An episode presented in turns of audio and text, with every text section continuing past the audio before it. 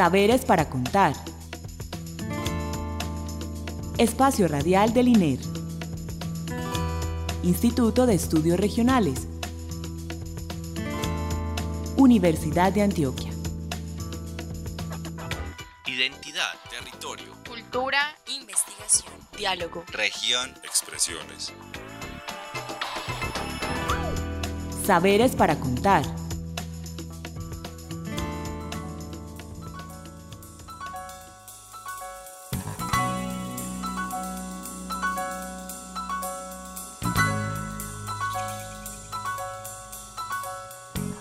Buenas noches.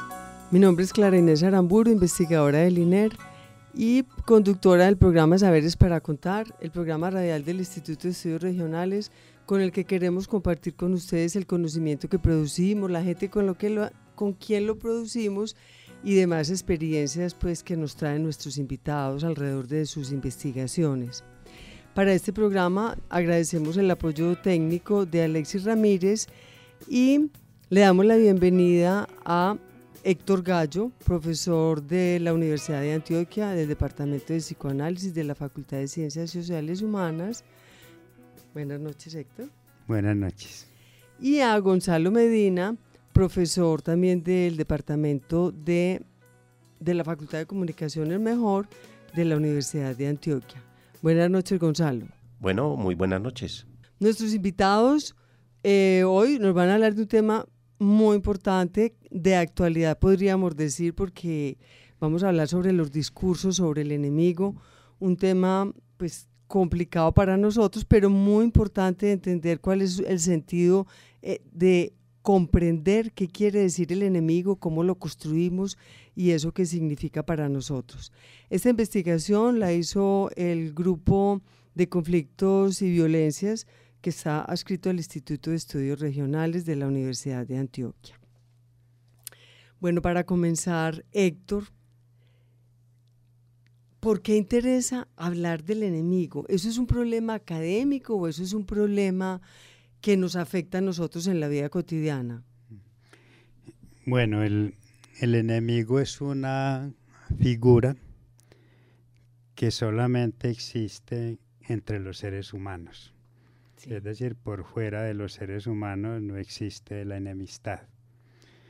¿Eso qué quiere decir? Eso quiere decir que esta figura representa la imposibilidad de una unidad absoluta entre los seres humanos. Es decir, que el enemigo representa esos momentos en los que entre los seres humanos se produce un desencuentro, se produce una desaveniencia, se produce un conflicto. Sí. De hecho, no hay sociedad eh, ni hay relación humana sin que se produzcan conflictos. Es imposible una vida humana sin conflictos. Es, eh, representa los momentos de tensión, la alteridad también, es decir, la diferencia, y por eso se dice que hay que ser tolerante.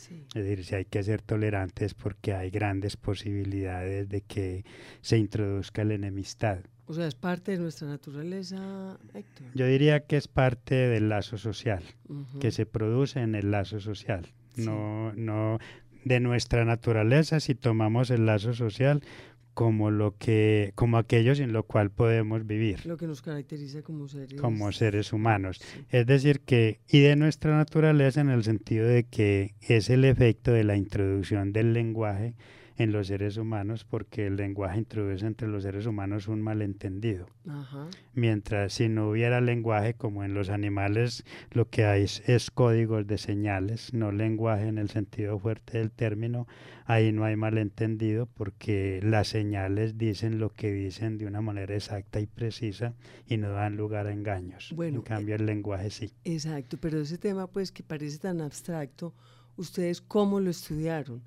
¿Cómo analizaron eso en dos experiencias, según entiendo, muy concretas? Claro, como el enemigo es el que hace necesario que los seres humanos tengan que hablar, Sí, porque si los seres humanos se entendieran muy bien, no necesitarían hablar. sí, ¿no? claro. Es cuando uno no se entiende, cuando hay dificultades, cuando hay desacuerdos que los seres humanos se tienen que sentar a hablar para no entrar en, en relaciones violentas bien que incluso la palabra se puede usar para eso, pero lo ideal es que la palabra se utilice para civilizar la relación allí donde el peligro de la enemistad la, la inciviliza. ¿cierto? Entonces, justamente la- nuestra pregunta es cómo se construye, cómo construyen enemistad los, gru- los grupos armados. Sí. Pero ya de entrada estamos reconociendo que esto no es exclusivo de la confrontación armada, sino que la confrontación armada es un terreno abonado para la enemistad, una de las tantos terrenos abonados en la civilización para la enemistad Sí. y por eso entonces situamos eh, un momento histórico muy preciso que es 1998 en donde dos enemigos podríamos decir eh, con 50 años de enemistad ¿no? De no poderse encontrar, de no poderse ver, bien que antes habían habido pues distintos momentos de diálogo, pero todos fracasados. En el 98 se planteó la posibilidad pues nuevamente de un diálogo en donde se sentaran a la mesa dos eh, grandes enemigos, como en ese caso representados por Pastrana y Manuel Marulanda, representantes cada uno de distintos actores armados Estamos hablando de San Vicente del Caguán. de San Vicente del. Caguán.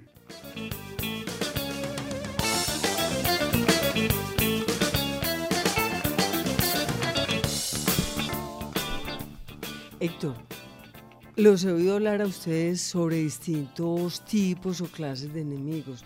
¿Nos podrías pues contar a todos nosotros los profanos en el tema a qué se refieren? Nosotros pudimos establecer como cuatro modalidades o cuatro formas del enemigo. El enemigo político, que es aquel con el cual se puede sentarse a conversar Sí, eh, sin pasar a- a- al acto violento. El enemigo absoluto, que es aquel con el cual no se conversa, sino que el objetivo fundamental es aniquilarlo sí. es la aniquilación, ni siquiera vencerlo en batalla, sino aniquilarlo radicalmente a nivel subjetivo y a nivel físico. El enemigo contingente que lo encontramos eh, fundamentalmente del lado de las AUC y es que cualquiera se puede volver en ene- enemigo en un momento determinado. El señor de la tienda porque le vendió algo a alguien que supuestamente era del otro bando.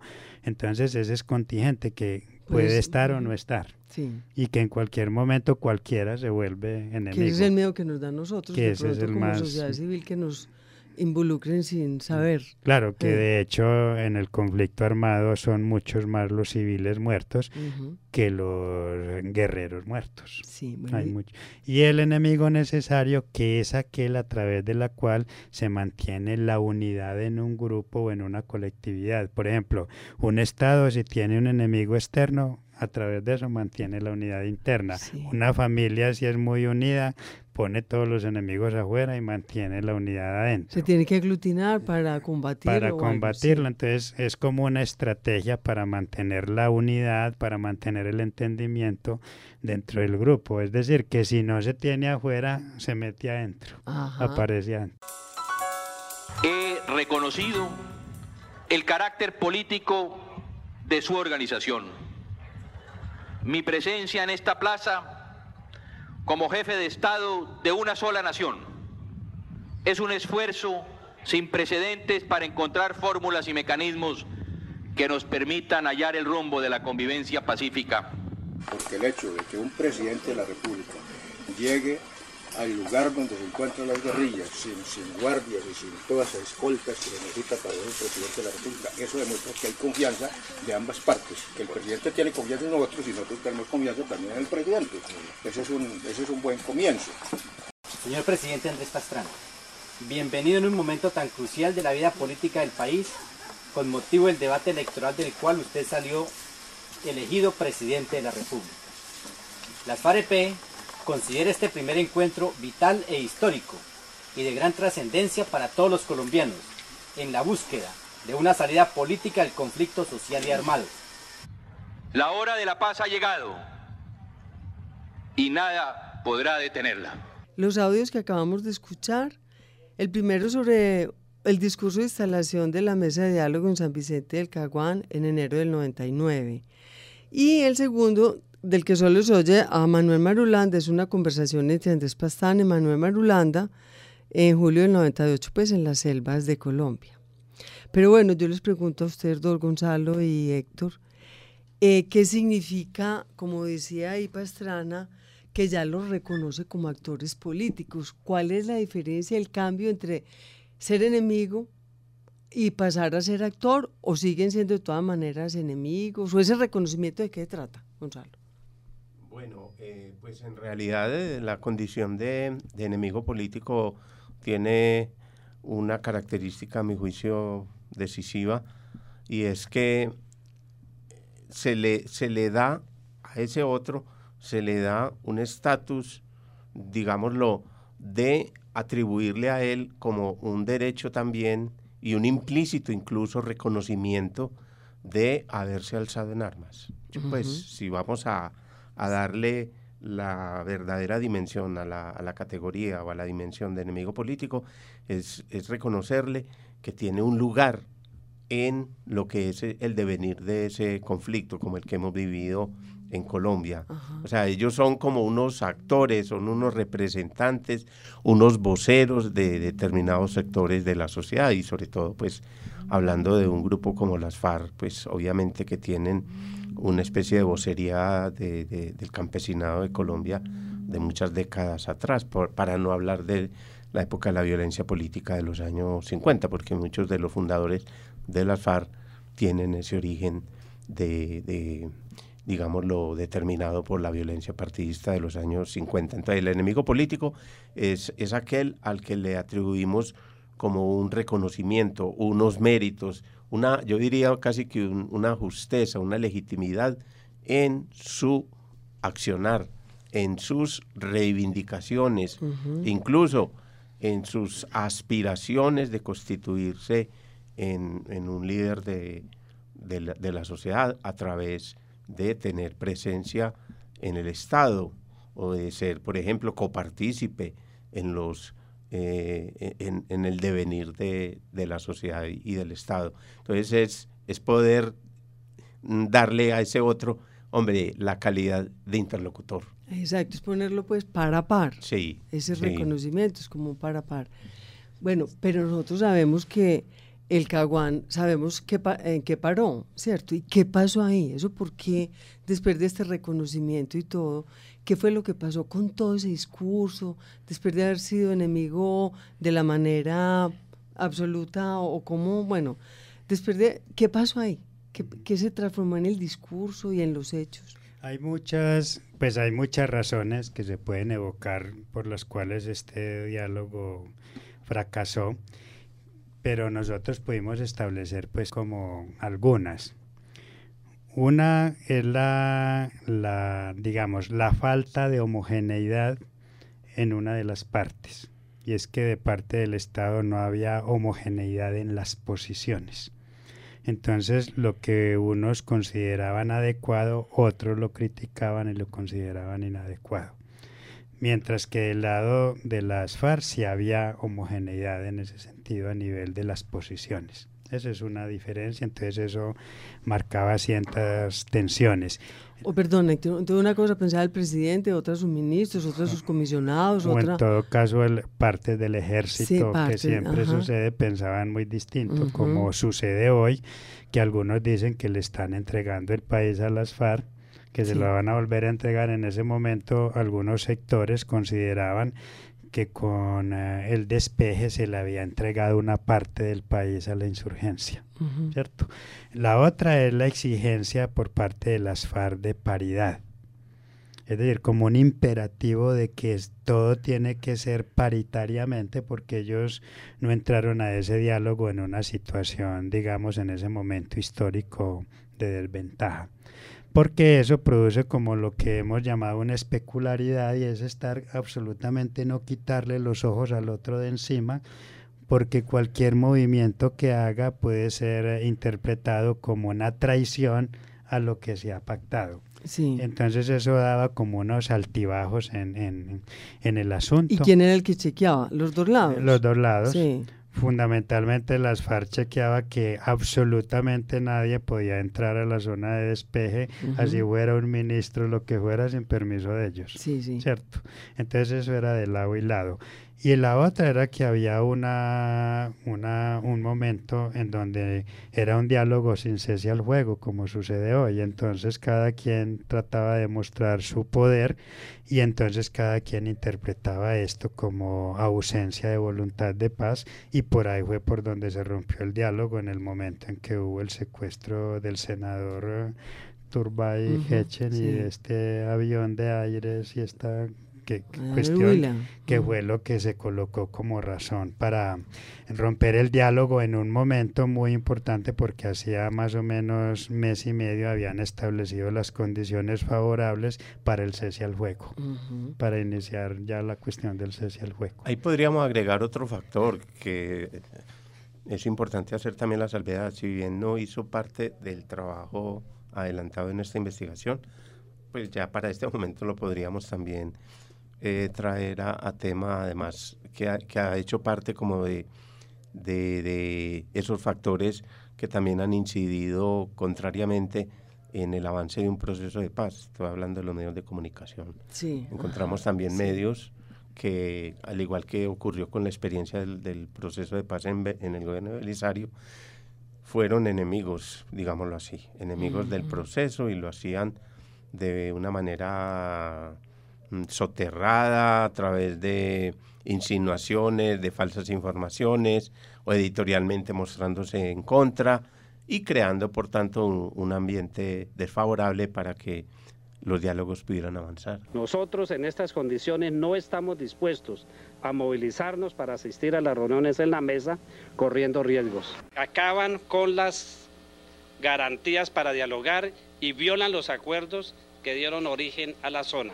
Para sorpresa nuestra, el general Tapias, comandante de las fuerzas militares, en declaraciones de prensa aseguró que ninguna de las medidas anunciadas por el presidente el día 7 de octubre de 2001 son negociables, cerrando así cualquier posibilidad de encontrar salidas concertadas por la Mesa Nacional de Diálogo y Negociación a la actual parálisis del proceso. Después de los terribles sucesos del 11 de septiembre del año pasado, yo se lo dije a la guerrilla en varias ocasiones, incluso desde el mismo foro de las Naciones Unidas. A ellos les correspondía definirse con sus actos. O son un grupo de insurgencia política o son una organización terrorista. O se respeta la vida y la dignidad del ser humano o no se la respeta, como es el caso de las infracciones al derecho internacional humanitario. Tristemente, hoy son ellas las que han firmado su propia definición y ya nadie puede dudar de que entre política y terrorismo, las FARC optaron por el terrorismo. Acabamos de escuchar algunos fragmentos sobre las memorias del proceso de paz con las FARC, precisamente alusivos pues como a esa ruptura de ese proceso. Bueno, ¿y qué significó entonces después de ellos en qué quedaron? Ese enemigo, una vez rotos los, roto el proceso, ¿cómo fueron considerados? ¿Qué pasó con el, cómo, lo, cómo fue ese discurso alrededor de, de la guerrilla?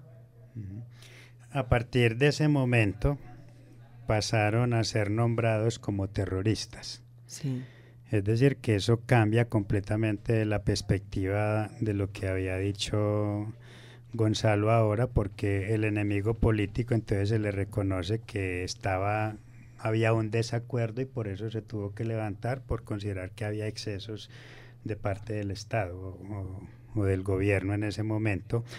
Ahora ya nada justifica eh, ese levantamiento, porque el terrorista es más bien asociado con enfermo, con criminal, con enemigo no solamente del país, sino de toda la humanidad. O sea, se borra esa concepción que hubieran alguna vez tenido un papel en la historia política del país.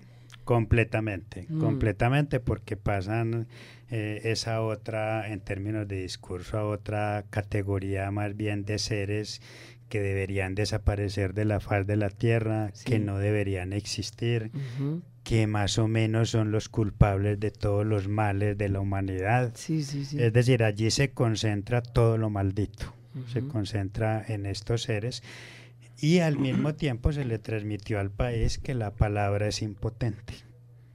Es decir, que la, finalmente las, las, dificultades, los conflictos, las diferencias, eso se arregla con las armas, eso no se arregla con la palabra, sino aniquilando y sometiendo y que no hay otro modo de, hacer con eso. Y eso fue lo que quedó más o menos como escrito eh, en, en, la, yo no sé si puede uno decir, Gonzalo, opinión pública eh, a partir de ese momento. Sí, porque yo diría que, para, para ubicarnos más específicamente en el tiempo, yo diría que con la llegada de Álvaro Uribe Vélez en su primera administración, digamos que se produjo un cambio radical como en el ambiente, en la, en la mentalidad o en esa opinión pública, en ese clima de opinión, en torno a la manera de, eh, de tramitar el, el, eh, la resolución del conflicto armado.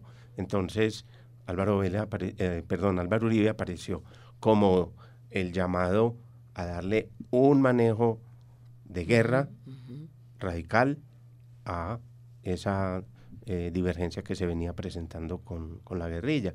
Y si a eso le sumamos los acontecimientos del 11 de septiembre de 2001, entonces con mayor razón el estatus de terrorista de que hablaba Héctor hace un momento adquiere mucha mayor legitimidad. La culebra sigue viva.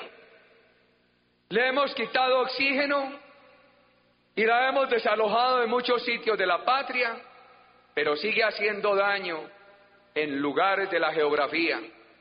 Necesitamos derrotar la culebra.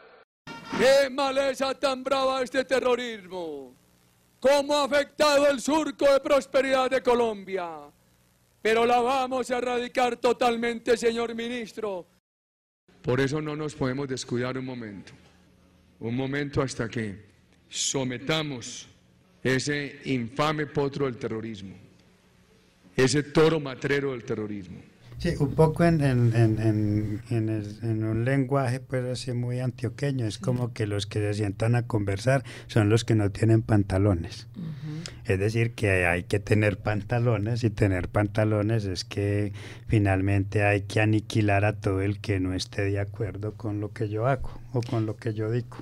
Pero a mí lo que me llama la atención es que como la gente se apropia ese discurso o es su propio discurso, es lo que yo quisiera que habláramos, es el discurso que le llega a la gente y termina apropiándoselo o es un propio discurso de la gente, donde los medios tienen pues mucho que ver Gonzalo o no. Sí, indudable. Lo que pasa es que Álvaro Uribe Vélez, digamos, lo que supo capitalizar políticamente lo que fue esa especie de, de desencanto que dejó el proceso de paz de Andrés Pastrana, porque se consideró que había sido un fraude, eh, que había causado decepción, desengaño, etcétera. Entonces llega Álvaro Uribe con, con ese espíritu paisa, con ese espíritu pues de choque y demás, y entonces, claro, encuentra un terreno abonado para su discurso y para su propuesta belicista, y eso es lo que hace que precisamente toda su política eh, de, guerra, toda esa eh, dinámica dirigida a exterminar, a borrar del mapa de la, de la, del país a la guerrilla, pues encuentre un respaldo en el común de la gente, en el común de los ciudadanos. Y si a eso le agregamos, Clara, que tenemos un país, creo yo, por lo menos parcialmente, con, como muy proclive al autoritarismo. Es decir, mm, es un país en donde prevalece un espíritu muy conservador, muy autoritario, muy dado a resolver los conflictos por la vía de la fuerza, pues claro, se dio el matrimonio perfecto. Y, el otro punto es que la seguridad fundamentalmente es un sentimiento. Entonces, como en ese momento había un gran sentimiento de inseguridad, pues entonces hay que, digamos, añadirle, la, la, idea de que yo voy a asegurar la seguridad, voy a acabar con el sentimiento de inseguridad. Entonces, que es lo que todavía Y que eso nos permea pues a todos porque todos queremos pues, estar como seguros de alguna manera, pero depende del tipo de seguridad, ¿cierto? Que nos ¿O a qué precio? Mm, o a qué precio.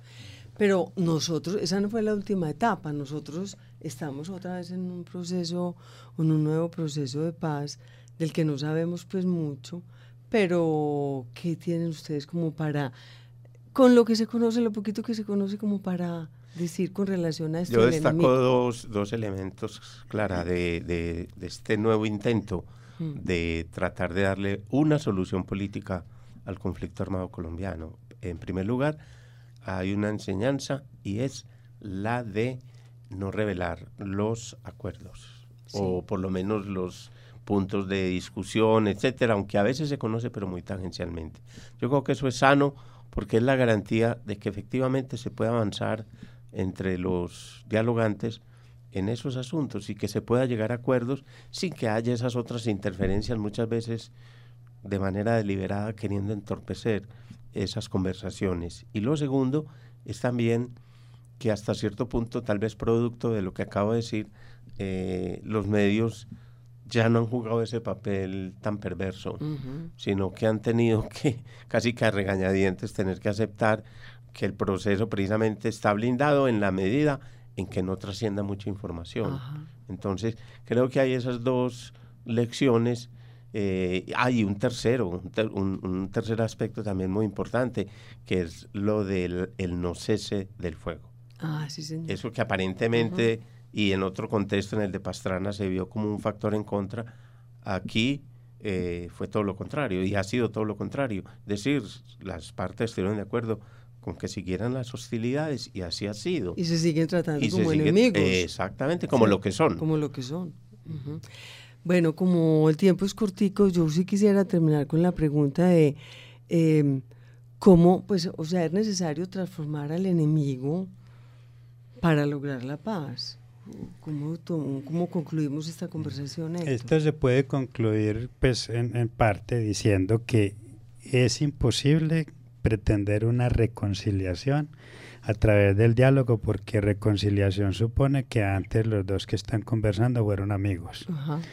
No, aquí no se trata de ninguna reconciliación, sino que seguirán siendo enemigos, pero lo que se espera es que ya sean enemigos políticos, que implica reconocimiento de la diferencia, reconocimiento de que hay un otro que piensa distinto, que cuestiona, que critica y que no por ello hay que aniquilarlo y que lo hace a través de los argumentos y de las y del discurso. Pues ahora uno ahora por ejemplo en esta contienda electoral pues eso se están diciendo de todo, pero en las palabras a ninguno se le ha ocurrido voy a matar al uno o al otro. y eso es bueno. Y eso es muy cochino, muy feo, como dice la gente, pero está en el orden de las palabras, en el orden del discurso, con todos los efectos complicados que eso tiene a nivel de cómo escucha el mensaje la mm. gente. Sí, sí, Acordemos una frase que hay por ahí que viene muy a propósito, que me, que me gusta mucho porque ilustra de manera muy pedagógica eso que acaba de decir Héctor, que dice por ahí un autor que el día en que el ser humano, en vez de arrojar una piedra a su semejante, profirió un insulto, ese día nació la civilización. Claro, y, y, lo otro es que nunca podemos esperar que las fuerzas militares estén de acuerdo con diálogo porque ellos no están formados para dialogar, sino para la guerra. Entonces no se puede pedir a alguien que no tiene algo que dar, que ellos no están hechos para conversar, sino para la guerra. Para pelear. Para pelear. Ay, bueno, desafortunadamente, eh, Gonzalo y Héctor, tenemos que terminar, el tiempo pues fue muy cortico.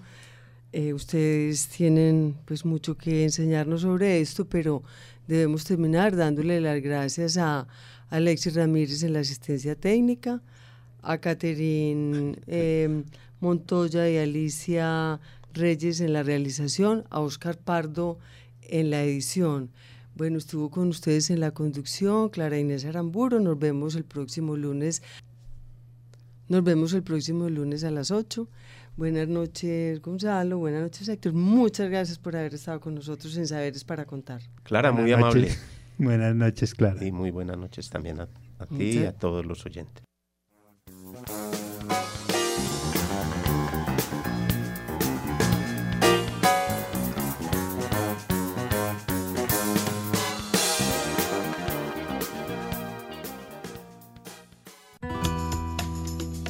Saberes para contar. Espacio Radial del INER. Instituto de Estudios Regionales.